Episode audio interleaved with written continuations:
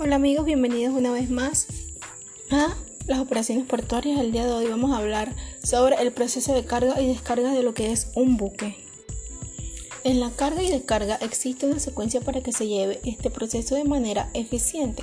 Primero está la manipulación a bordo, la transferencia en el muelle, el almacenaje y por último lo que es la recepción y entrega. Bien, dentro de lo que es la fase de manipulación a bordo, se cubre el movimiento de carga entre el costado del buque hasta el compartimiento de carga y, viceversa. Este es un proceso continuo que está acompañado de cuatro actividades. Para la descarga de la mercancía encontramos la preparación y enganche de la carga en lo que es la bodega. Se debe izar la carga hasta el muelle, luego se coloca la carga en el muelle y desganchar y por último, el retorno del gancho a la bodega listo para la siguiente izada. Entonces, para la carga está la preparación y enganche en el costado del buque, la izada hasta la bodega del buque, el desenganche y estiva y el retorno del gancho al muelle. Luego tenemos lo que es la transferencia en el muelle.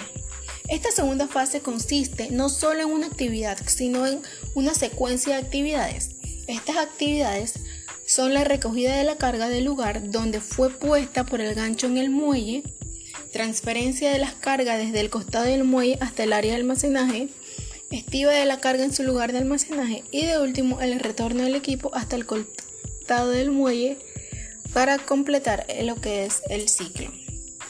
Es importante tener en cuenta lo que es la distancia desde el costado del buque hasta lo que son las áreas de almacenaje, como también lo que es la velocidad de los equipos de manipulación y el tiempo de inmovilización. Como lo mencioné anteriormente, también está lo que es la fase de almacenaje, que esta es de gran importancia en lo que es el comercio marítimo internacional, ya que permite que la carga sea organizada y consolidada de manera correcta. Y también existen dos tipos de almacenaje, los cuales son el almacenaje en tránsito, que consiste en que las mercancías permanecen poco tiempo en lo que es un puerto y las en lo que es el almacenaje de largo plazo, que son mercancías que por varias razones están en un puerto durante un tiempo. Y por último, dentro de este importante e interesante proceso está la recepción y entrega de las cargas. Esta fase de encuentro entre el transporte marítimo y el terrestre es una de las operaciones más difíciles de controlar, ya que depende mucho de lo que son las acciones de organismos, también de los individuos que no pertenecen al puerto como tal y por lo tanto no están bajo el control directo de lo que es la administración portuaria. Muchas gracias, espero que haya sido de su agrado este episodio.